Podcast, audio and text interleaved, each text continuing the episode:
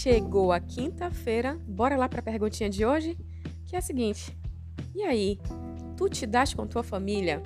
Hum, é, hoje a gente vai refletir sobre a tua relação com teus parentes. Traduzindo aqui para o nosso caboquês tradutor, me falas se tu já ouviste alguma dessas frases. Parente morde a gente. Parente não é nem aderente. Hum, ou quem sabe, família é tudo. Família é porto seguro.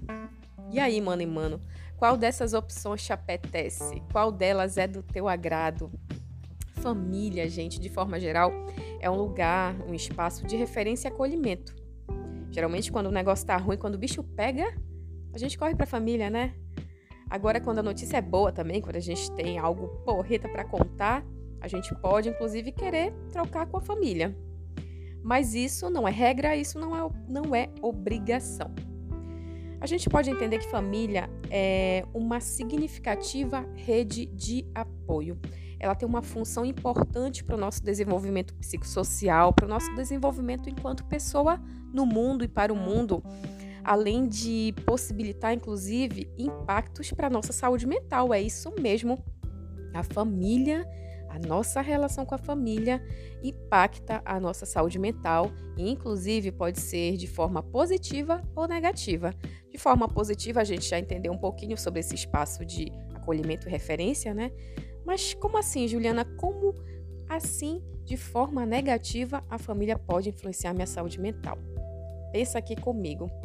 Quando tem aquela pressão para tu seguires um caminho dos teus ancestrais, digamos que na vida profissional, esperam que tu sigas a profissão tradicional da família, né?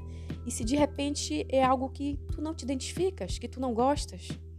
Na verdade, quando a família cria um padrão de comportamento e desenvolve uma expectativa de que tu atendas esse padrão, isso é uma forma de violência.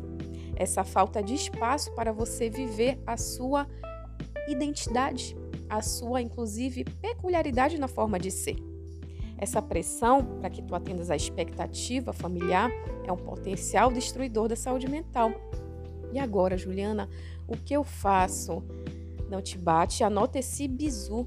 É importante trabalhar o diálogo e a comunicação, especialmente a comunicação não violenta, que eu já falei aqui, né, outro dia. Trabalha a comunicação não violenta na tua família. Às vezes, isso pode implicar em limites e até algum distanciamento. E tudo bem, por vezes a distância pode aproximar as pessoas. Anota essa no teu caderno e não esquece de anotar também no teu coração. E aí, tu gostaste dessa nossa reflexão? Entre em contato com a gente, me procura lá no Instagram, arroba Juliana Begalvão. Uma boa quinta pra gente. Te cuida, mano e mano.